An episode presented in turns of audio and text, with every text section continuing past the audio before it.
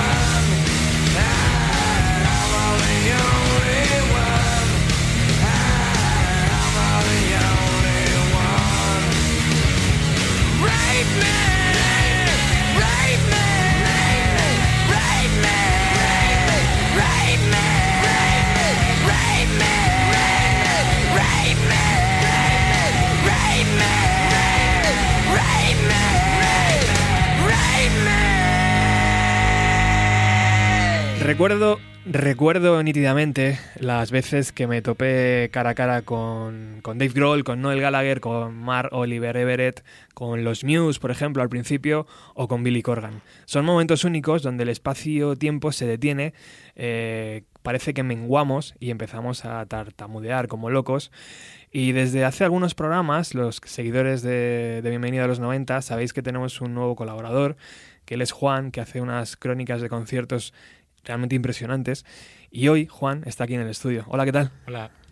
¿Qué tal, amigo? Muy bien, muy bien, encantado de estar aquí. Bueno, eh, tus crónicas de, de Thurston Moore, de, de Sonics, de... ¿Qué más tenemos por ahí? Pues a nada sur. Nada surf, tío. Son como muy metódicas, muy detalladas y la verdad es que las historias que cuentas de, y las fotos que subes a tu Instagram siempre me molan un montón. ¿De dónde te, te viene la pasión por la música? Lo primero, tío. Porque eres un tío bastante joven. Sí, la verdad que sí. Y el- no podría decir como la mayoría de mis padres y tal, pero claro, es que en cosas tan interesantes no te puedes quedar atrás. Y claro, un día pues escuchas, yo qué sé, a Queen en la radio y dices, ala, esto me gusta más de lo que suena ahora en las emisoras, ¿no? y luego ya descubres a los Talking Heads, a Television, Patti Smith, y ya te metes también en los 90, Sonic Youth, y no puedes parar. Pero eso no es habitual. Por ejemplo, en tu clase, con los compañeros, no sé, ¿es habitual que escuchen ese tipo de música o eres el raro, entre comillas?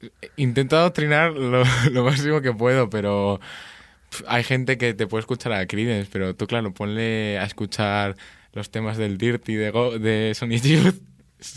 Imposible. Ni de coña. Ni de coña, Ni de vamos. coña. ¿Qué edad tienes? ¿Se puede saber? 16. 16 años. Bueno, tengo aquí a- a- también a- a- en la mesa, vamos a saludarles ya, a, a Javier y, y Pepe. Hola chicos, ¿qué tal? Hola. Hola, ¿qué tal? ¿Qué tal? ¿Recordáis vuestro 16? Yo sí. ¿Sí? Joder, yo estoy dudando ahora mismo. Bueno, Juan es un auténtico crack, ¿eh? Vais a flipar con las historias que tiene. Que tiene. Bueno, eh, Javier y, y Pepe, la verdad es que yo he contactado con, con Javier a través de un amigo en común que me dijo, ¿has escuchado este proyecto de Lámpara?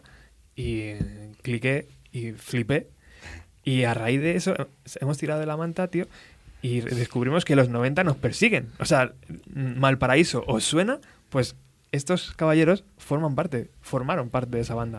Ahora nos contarán si, si terminan mm, retomándolo o no. Pero ahora hablamos, Hoy hemos quedado. ¿te acuerdas? Ya hemos retomado. ahora, ahora hablaremos un poco de Malparaíso y de, y de vuestras historias.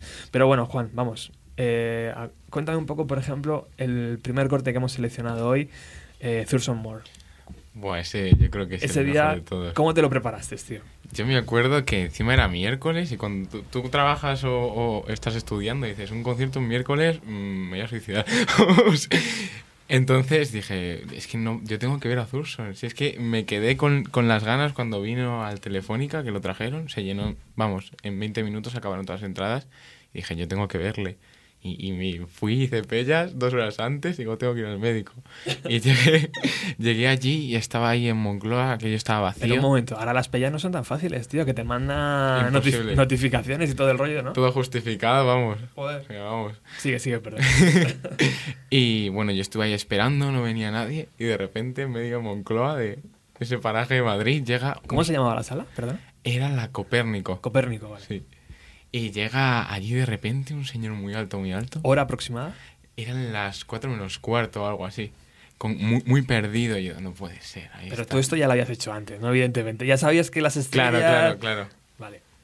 Y, y estaba ahí todo premeditado y llego y digo, Dios mío, este hombre tan alto, ay, Thurston Moore, mi ídolo, mi ídolo. Y bueno, llego y le digo, perdona, Thurston. Y me dice, no, no, no, no, deja un momento que no tengo tiempo. Yo, no, no puede ser que me aborde, te me has caído. El caso es que... Vino, vino con el timing de Nueva York, ¿no? Sí, sí, sí. O sea, súper agobiado el pobre.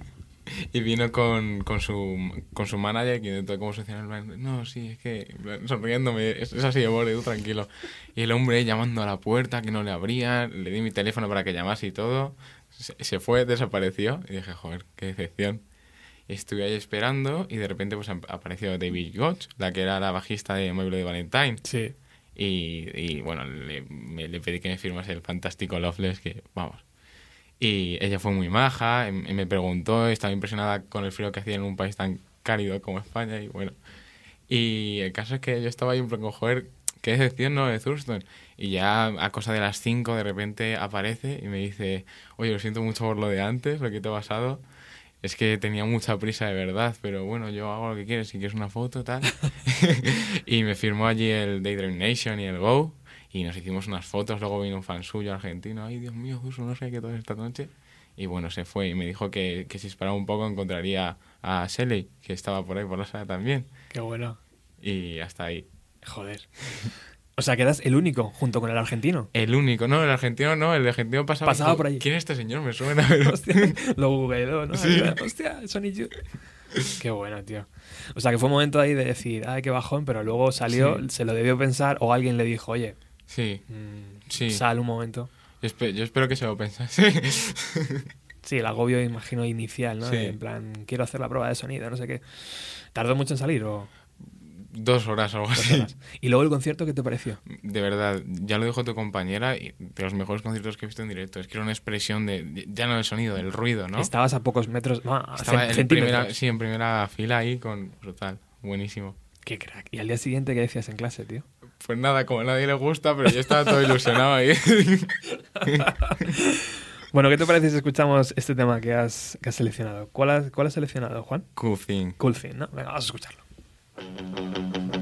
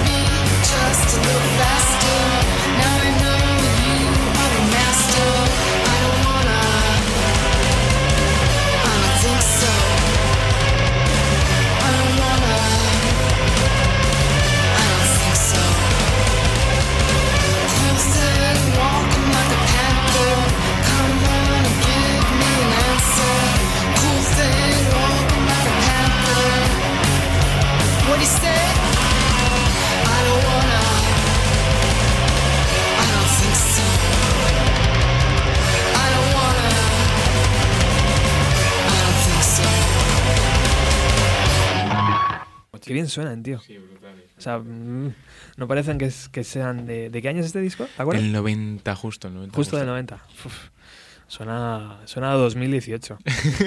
¿Te interesa la carrera de, de, de, Kim Gordon. De Kim Gordon en solitario. No lo he escuchado, sí que Más experimental. Con, con ¿cómo se llama? Sí, bueno, la chica que, que, era mujer de uno de los guitarristas que vino y pasó. Mm. Muy, demasiado experimental, la verdad. Estuvo aquí en la Casa Encendida hace tres años no la conocía. Una pena, pero. Eso está en la lista, ¿no? Para los siguientes retos. Bueno, eh, vamos a pasar eh, por encima. Eh, Sonics, eh, un grupo increíblemente. Pues no sé, de los más carismáticos, de las leyendas, podemos no decir. Y estaban en la calle Arenal. Exacto. y sí, uno, tra- uno tras uno te fuiste haciendo fotos con ellos. Sí, yo, yo, yo no tenía muchas expectativas de que hubiese gente esperando, así que, que fui yo ahí y la gente estaba agobiada, claro, porque ah, supuestamente había un sold out, todo el mundo "Oh, necesita entrada. Y claro, de repente pasaban cada uno, el John Cavalier, que tiene su propio grupo, Dusty, que es el batería, luego el, el único miembro original que quedaba, que era el saxofonista, y todos muy mojos, la verdad, sobre todo Dusty, que, que nos dijo hasta incluso, enseñadme a decir algo en español, y la verdad que muy bien, estuvimos hablando de la trayectoria de la banda, quién quedaba ahora, por quién no estaba, y muy buen, muy y, perfecto. y cómo concierto. son de cerca. Pues gente muy maja y muy altos también. Muy altos también, ¿no? Superando la media, claro. Sí, sí. y de nuevo, las únicas personas que estaban esperando allí. O, Sí, so- había- o que se atrevieron a hablar con ellos. Eh, no, la verdad, o sea, estaba con una chica muy maja que al final consiguió entrar, y pero no sé, y luego la gente se queda extrañada, claro, un guiri, le paran. ¿quién eres? Claro. ¿Y ¿Quién será? ¿Quién será? Bueno, otros guiris también que se conocen en España y Madrid de, de pe a pa son a Surf. Brutales, muy buenos. Pedazo banda. Cuéntanos, ¿cómo fue la experiencia? Pues yo dije, mira, vienen nada surf, ¿voy o no voy? Porque encima les conocía de haberlos escuchado en películas y digo, joder, me gustan mucho. Y me planteé allí en el Teatro Barcelona esperando que, hubi- que hubiese alguien y de repente veía un enorme autobús y de ahí no bajaba nadie, no bajaba nadie.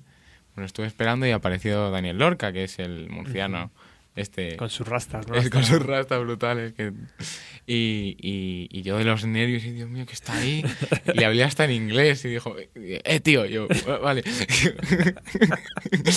y bueno, estuvimos hablando. Eh, todos, lo que me sorprendió de toda la banda fue que me pararon por la camiseta de Sonic Youth. Les flipaban. Decían, ah, Sonic Youth. Sobre todo luego Matthew, el cantante, que yo le vi antes porque estuvo parando en Madrid, que hicieron un homenaje a Tom Petty, que fue muchísima gente, y lo trajeron de sorpresa en la misma sala y llegó y me dijo, ah, me encanta Sonic Youth, mi mujer tiene la misma camiseta y estuvimos hablando de su trayectoria, eh, del disco del High and Low, que, que es el hermano de Lorca, el que sale en la portada Ujú.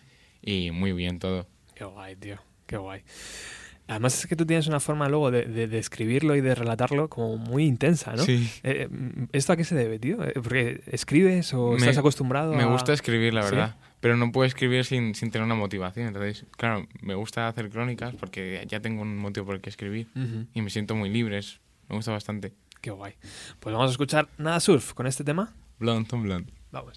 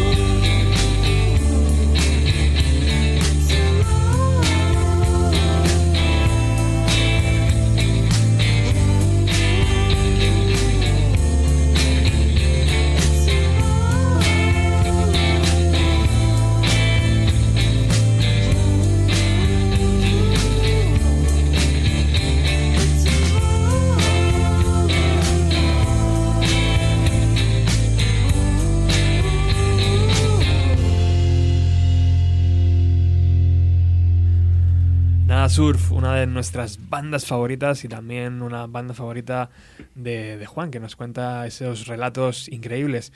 Eh, chicos, ¿os gusta Nada Surf? ¿Sí? ¿Te- te- ¿Habéis tenido relación con la banda? O, Eh, no, ¿No?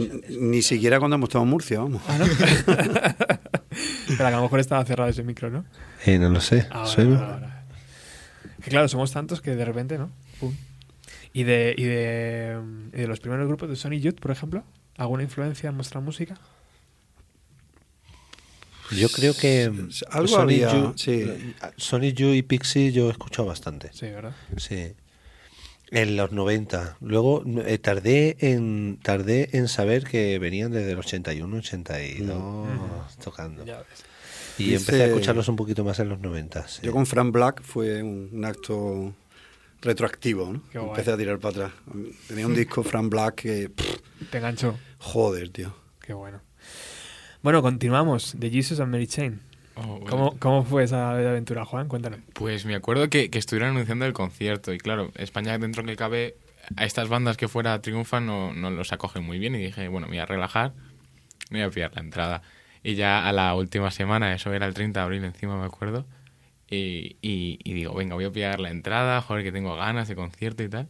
Y, y cuando voy se habían acabado y, me frustré muchísimo, dije, no puede ser, me voy a quedar sin verlos, vamos. Y, el caso es que dije, es que yo no me puedo quedar sin ver a esta gente, vamos, es que... Y, y recuerdo que dije, mira, el domingo me levanto temprano y me voy para allá a la Riviera a verlos. Y, y me fui a las 7 de la mañana a la Riviera iluso de mí pensando que me los iba a encontrar. Estuve esperando como 6 horas y ahí había un autobús y digo, no puede ser, no va a venir ni Dios. Y veo que había un Roadi. Perdona, ¿y qué haces en esas seis horas, tío? ¿Lees un libro? No sé. Yo, yo recuerdo que, que, que hacía mucho frío, me hacía mucho pis y estaba leyendo cosas sobre, sobre mafiosos. vamos, entonces, pf, vamos, aburrido allí y tal, y, y apareció un Roadi y dije, oye, esta gente va a salir, ¿sabes? Los hermanos saldrán. Y me dice, es que no, sé, es que están durmiendo, tal vez no salgan hasta, hasta que sea la hora del concierto. Digo, no puede ser. Me quedé allí 30 minutos y estaba ya, vamos, unibulado, tenía- hambre, tenía frío, era abril, vamos, un domingo por la mañana. Es que... Y, y- y de repente eh, bajaron los dos. Y dije, no puede ser. Y se quedaron mirando y dice, ¿estás esperando al concierto? Y digo, no, estaba esperando a ver si me podéis firmar. Y me firmaron Psycho Candy, que es esa obra maestra de los años 80. Y se hicieron una foto conmigo, majísimos y tal. Luego la pena es que no me pude quedar, pero hubiese estado muy bien. Pero tal vez si se lo hubieras dicho, Sí. te hubieran es puesto en lista, a lo mejor, ¿no? Ojalá. Eso para la próxima. Sí, para la próxima. Ya después de 14 horas esperando. ¿Qué os parece esas historias, Pepe? Yo estoy flipando, vamos. ¿Eh? Yo estoy flipando y también mm, en algunas me siento reflejado. ¿A que sí? Antes me decía Pepe, esto es como casi famosos. Sí, como, ¿eh? sí, Pues sí, eh, aquí tenemos a- al protagonista de la peli. Venga, pues vamos a escuchar este tema. ¿Cuál has elegido? The Hardest Wall del Psycho Candy. Vamos. Never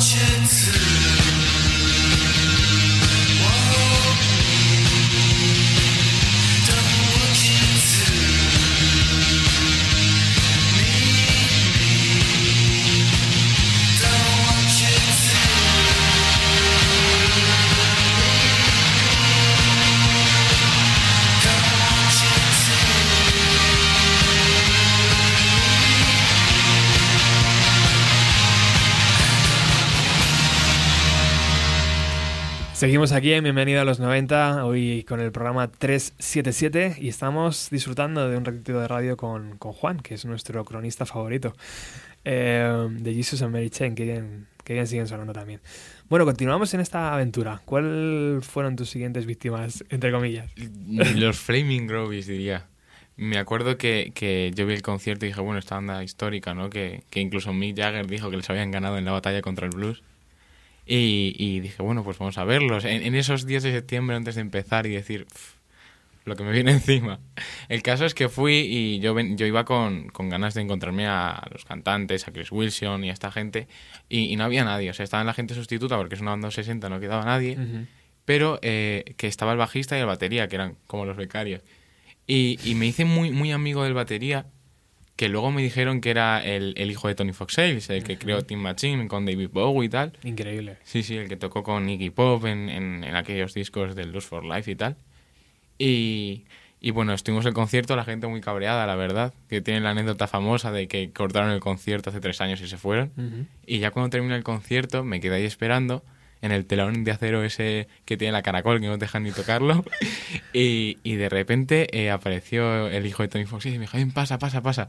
Y estuve con él ahí en el camerino. Qué bueno. Y dije, ¿quieres algo? Y sí, vale, un setlist. Y me lo dieron y tal. Y corriendo estuvimos hablando, vamos, mm, no sé, yo creo que fue un minuto y medio.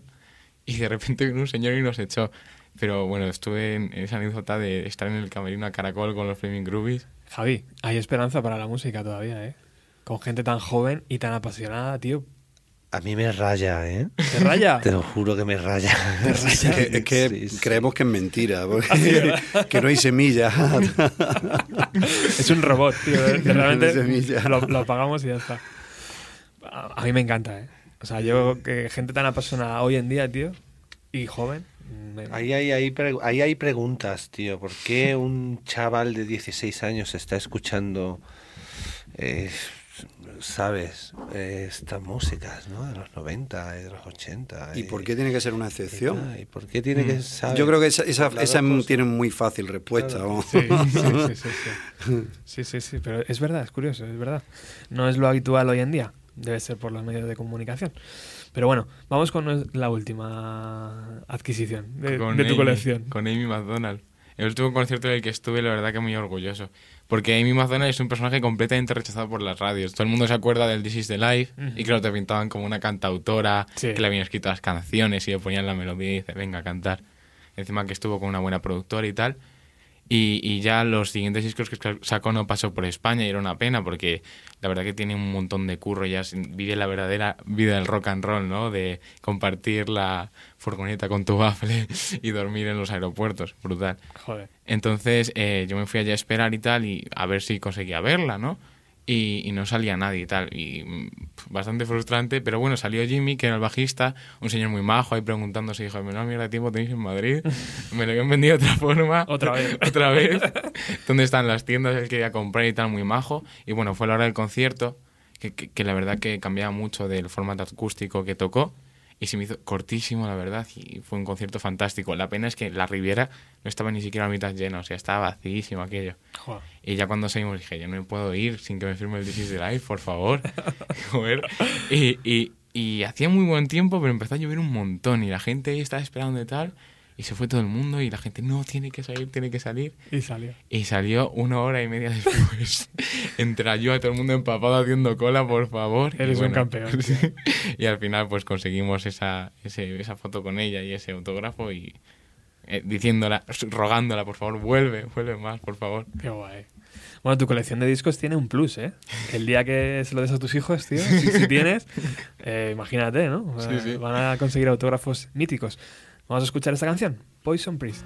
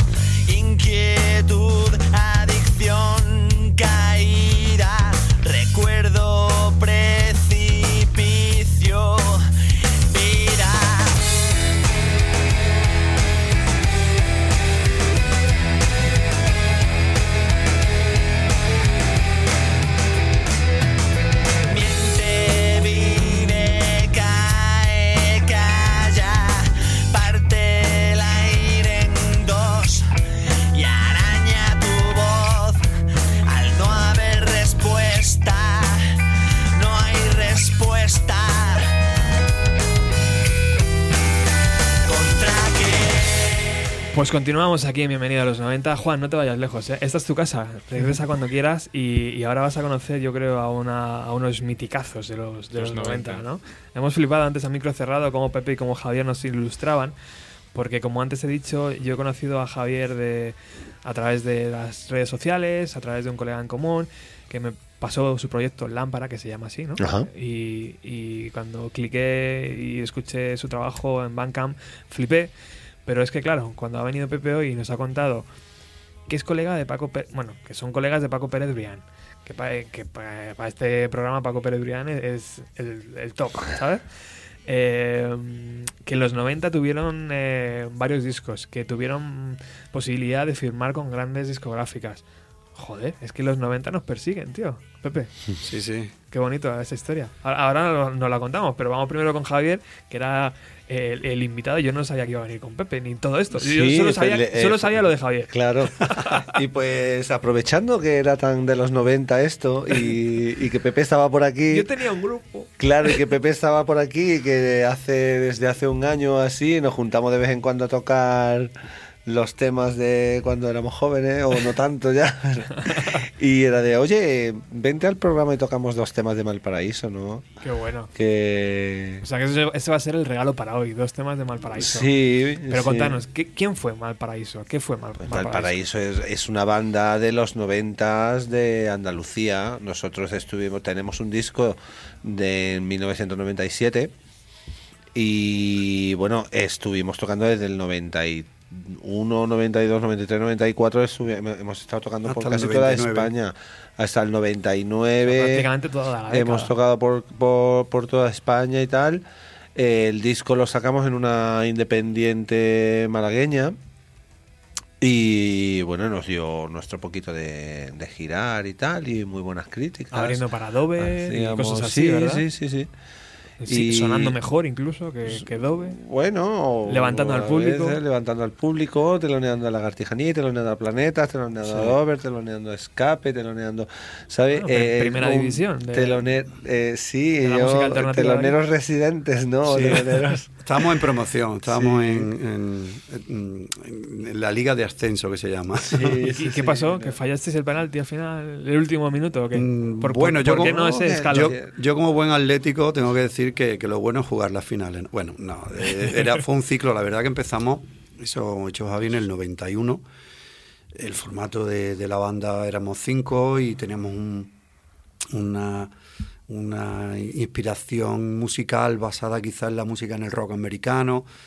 Y eso e- fue Era el momento, claro. y eso fue evolucionando, ¿no? Y en esa evolución, pues, mm, nos fue marcando y, bueno, y fue lo que nos llevó a, a que se interesase alguien en, en que grabásemos un disco para ellos. Y justo nos, nos llegó en el momento en el que, mm, pues eso, en ese ciclo, en esa revuelta que vas dando en el, en el barril, pues mm, parece que, que se agota, ¿no? Y no sé, son circunstancias y las cosas pasan porque Bueno, tienen que también, pasar. también suele ocurrir, ¿no? Que mu- una banda, una banda está mucho tiempo intentando hacer una un álbum y tal, y se puede pegar 3, 4 años, y a partir de que tienes tu primer álbum es más fácil, es más fácil separarse. ¿sabes? No, no sé por qué, pero, pero suele ocurrir así, Ya. ¿sabes? Y bueno, pues Sí. en esas. El rock. Sí. El rock muchas veces, en los 90. ¿Y qué pasó? Porque es, es verdad que, que, eh, estuvo ahí Sony preguntando, ¿no? Y grandes sellos. Sony desde, el- desde año siempre 92 todo, pero llegó un- era distinto, vamos. Claro. el, el- recuerdo una llamada también de esta que hemos estado hablando antes Ajá. de al fijo de casa Sí. nos llamaba un- una R de Sony y nos dijo que, que le encantaba el, el- el proyecto y que, que le encantaba todo, las fotos. Bueno, nos currábamos unas fotos con José Carlos Nieva, que es un fotógrafo, un reputado fotógrafo cordobés y, y a nivel nacional. Y, y veían que, que había producto, ¿no? Y, y de hecho nos bajó una vez a vernos a un concierto, nos dijo, tenéis que montarme un concierto en Córdoba que, que voy a bajar con, Claro. con otro directivo y tal. Y nosotros, joder, y le montamos el concierto a él, Vamos nada más. a. Y nos inventamos incluso de que, porque habíamos acabado de tocar en octubre en Córdoba. Bueno, pues tenemos que montar uno en noviembre. Digo, pero si hemos tocado hace un mes, pues nos inventamos que íbamos a grabar un vídeo. Bueno, se volvió a llenar la sala y tal, bueno. Y al final no, no cuajó, porque era Sony y nos dijo, como saque el disco lo voy a sacar yo, Sony no. Lo voy a sacar yo y se va a quedar en el cajón. Dice, yo no quiero hacer esta putada. Seguir luchando y para adelante. Y eso fue en el 92. Eso fue en el 92. ¿Y qué, qué, qué radio escuchabais? Yo Radio 3. Radio Radio Tele. 3 porque ¿Y, y qué, de, y qué programa? de 4 a 3. De Paco Pérez Brián. ¿Y por qué? Bueno, escuchaba ese y muchos más, Sí, ¿no? hombre, sí. Pero en ese fue...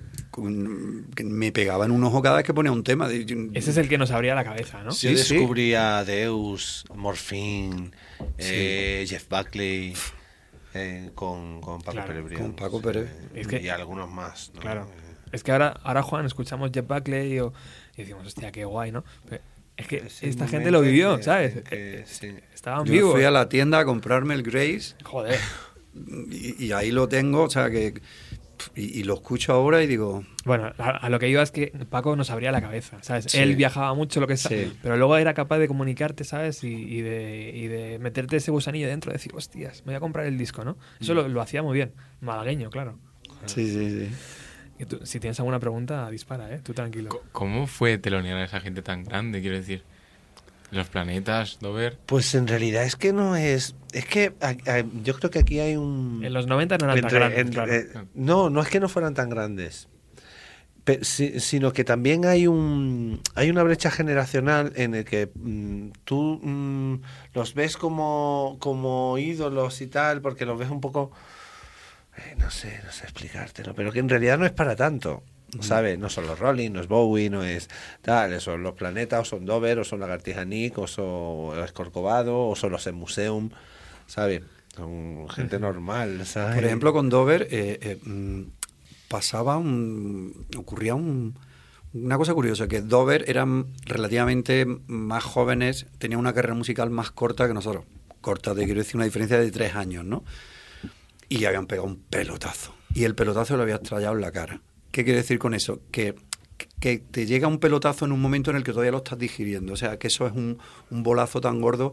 Y ellos llegaron a Córdoba y llegaron, venían, eso, llenaban, llenaron el sitio y tal, y le sale un grupo telonero que pone boca abajo la audiencia, ¿no? Y, y, y se quedaron un poco ojipláticos, ¿no? De, Con la boca abierta. Sí, sí, y incluso eh, su forma de, digerir, no el hecho de que tocásemos nosotros, sino de su éxito, nosotros no veíamos, no sé cómo decirlo, pero no veíamos algo que aprender de ellos.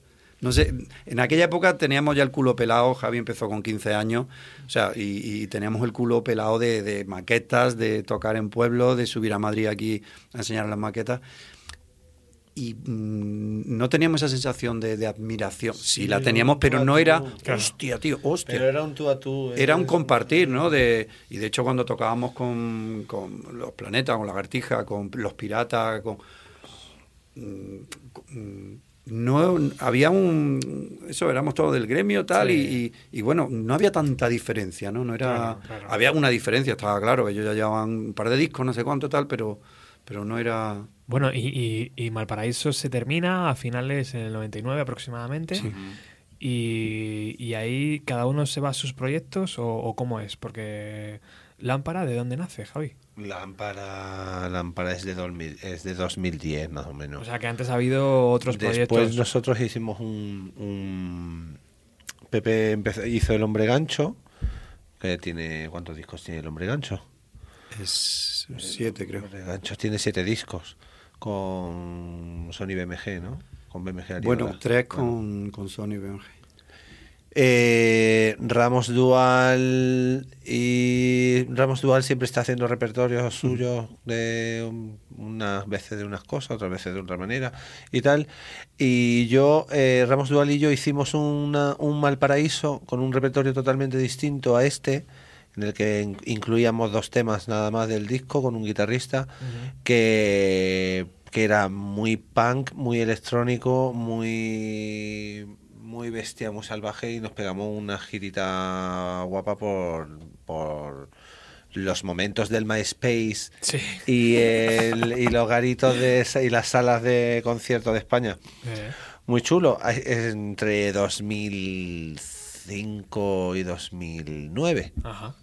Así, y hay un, hay un segundo repertorio de Malparaíso muy, muy curioso. Y luego nació. Y luego eh, nace Lámpara. La- na- Lámpara nace de como de canción de autor o en realidad yo le llamo tech crooner porque porque empiezan a empiezo a componer con, con la electrónica y a incluir armonizadores en la voz y a hacer cosas con la voz eh, que tengan que ver con, con el efectismo y también a cantar y a cantar muy bien porque a cantar como un cantante quiero decir no a cantar muy bien sino a cantar como un cantante y, y de ahí nace Lámpara Déjame que lo muestre. Eh, ¿Qué vas a Alex, vamos a pinchar Summertime, por favor. Ah, por ejemplo que es la pista 3, creo que es.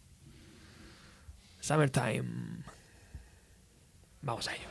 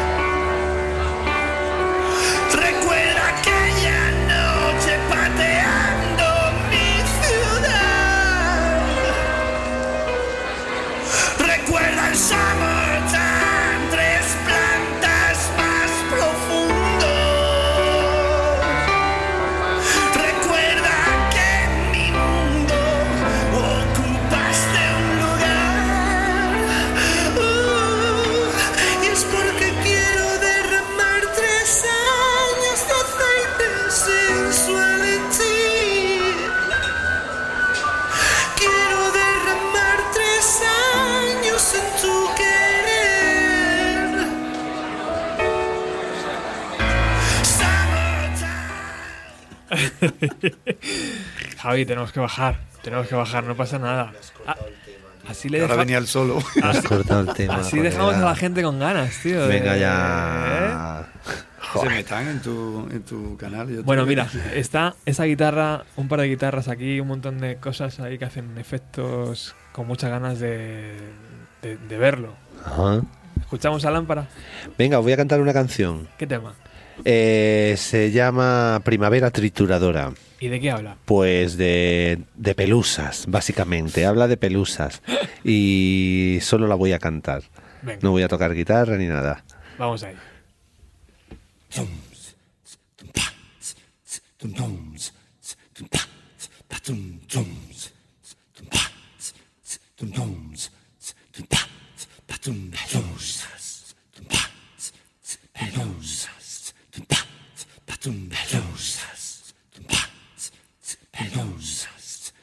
La tormenta de pelusas degenera en la hipnosis volátil de la nieve sin huellas.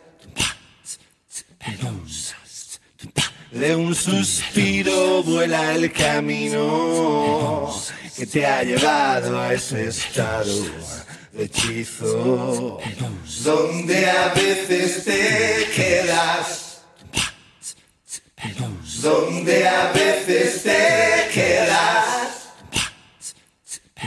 donde a veces te quedas, te quedas. mirando al péndulo, donde a veces te quedas, esas locas pelusas, maravilla, a veces te quedas, con toda esa, donde a veces te quedas, donde a veces te quedas, donde a veces te quedas,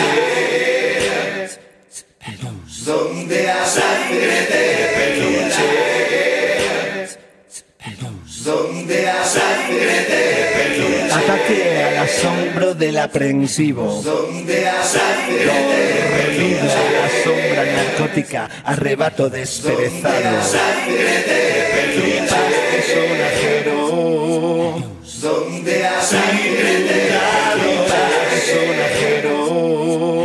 Donde que descarga los atasques, del amor etéreo,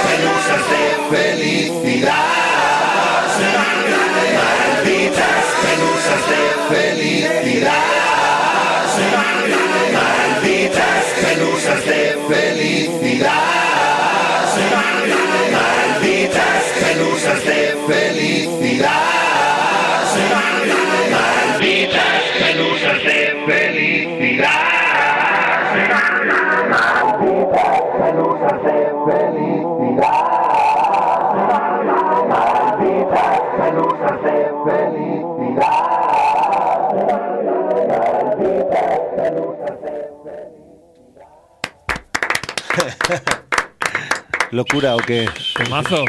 Gracias. Ha, ido un growth ahí creciendo y creciendo, ¿no? Sí, sí, sí, sí, se va acumulando las pelusas. Me tienes que enseñar a, Ahora echamos un ratito jugando. a jugar ese trastillo. Bueno, eh, vosotros que habéis vivido intensamente los 90, tanto escuchando como creando, eh, ¿cómo veis, qué, qué diferencia veis en el año 2018 para bandas, para tocar, para, para crear canciones, para... No sé, o sea, ¿habéis vivido las dos épocas? Eh, ¿Qué diferencias veis a priori?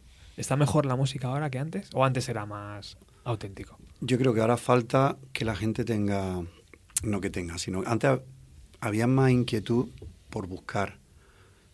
Ahora también hay gente que busca, pero muchísimo menos. Antes había más inquietud por, por ir a ver un grupo nuevo. Pero nuevo de no saber ni de qué toca. O sea, yo eh, está tocando, voy a entrar y voy a verlo.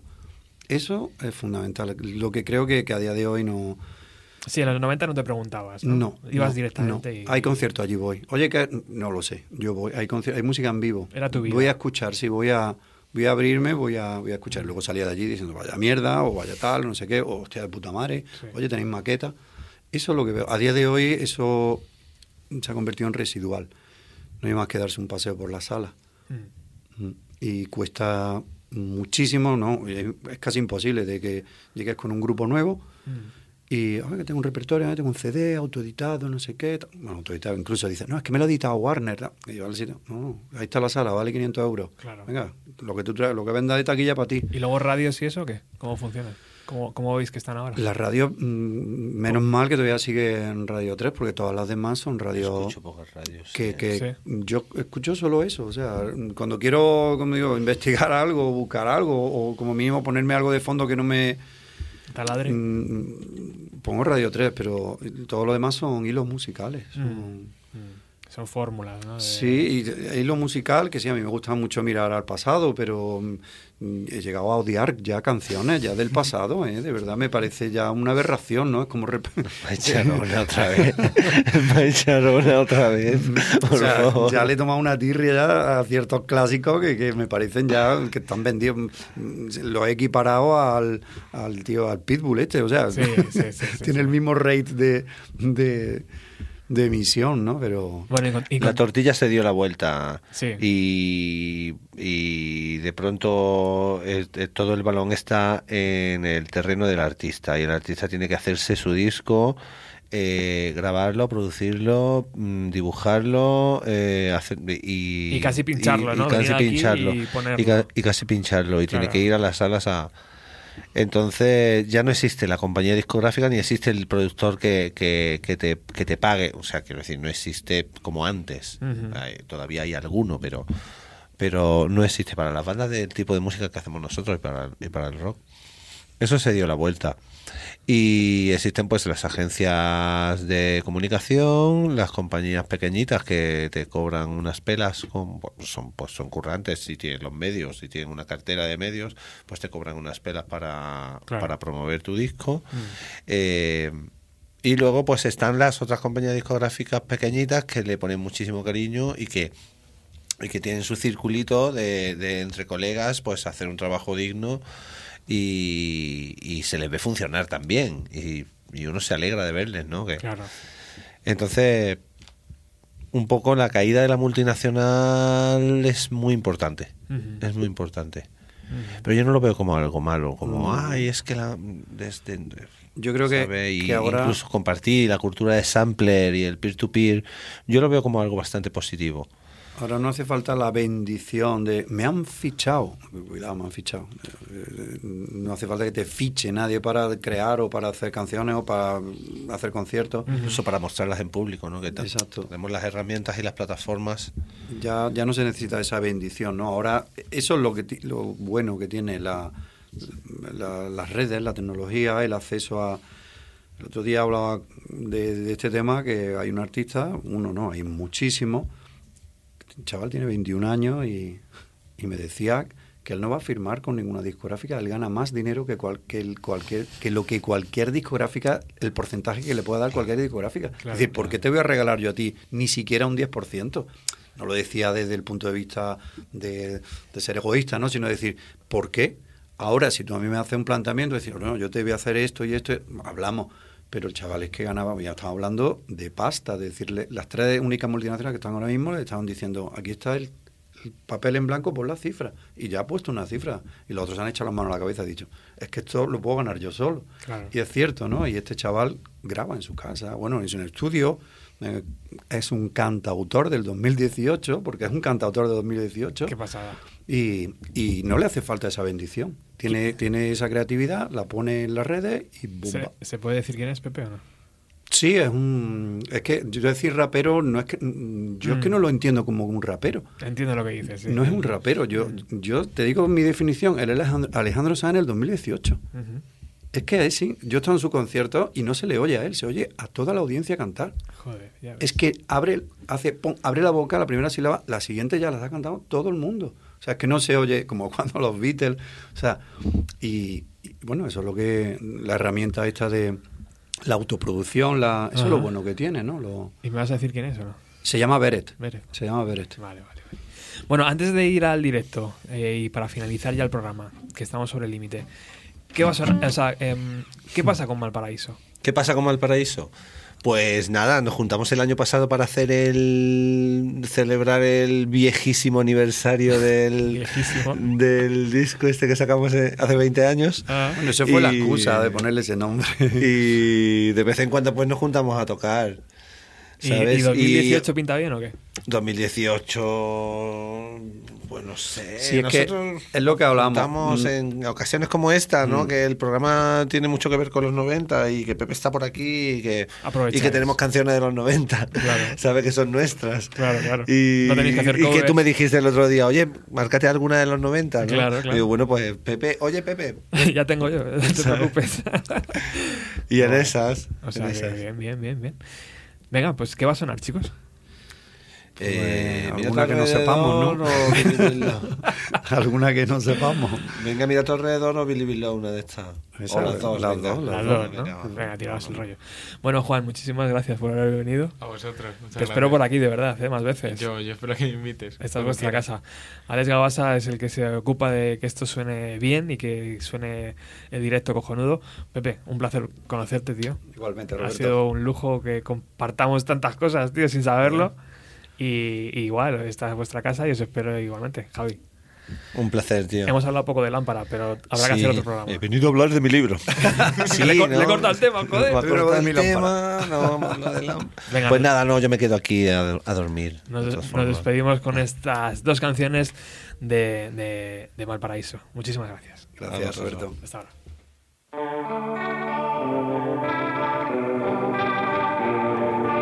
La flor lanza su voz en gotas de acidez.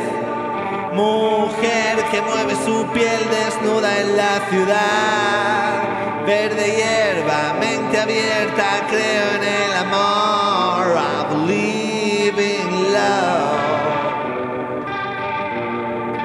Tu sueño es mi canción, es mi revolución. Rompe cadenas y el girará al revés. Llueva o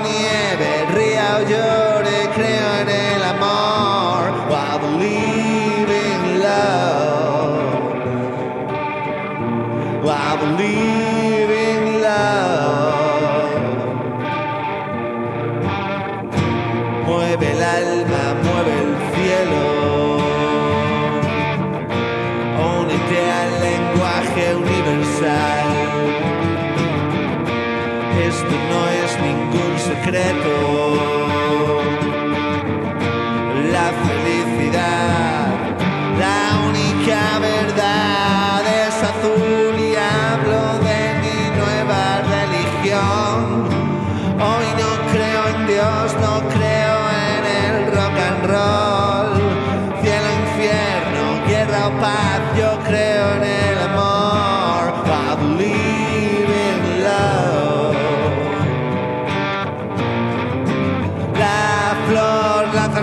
su voz en gotas de acidez. Mujer que mueve su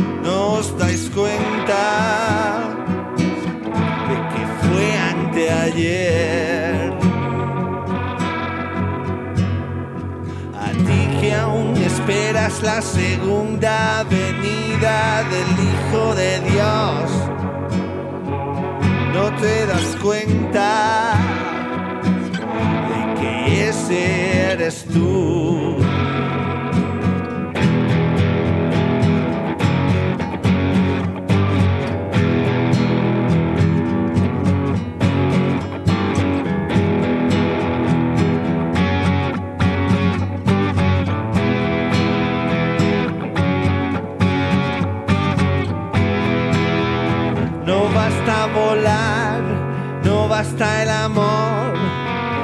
En ti está la revolución, tú eres Dios. Yo soy Dios. Gritaré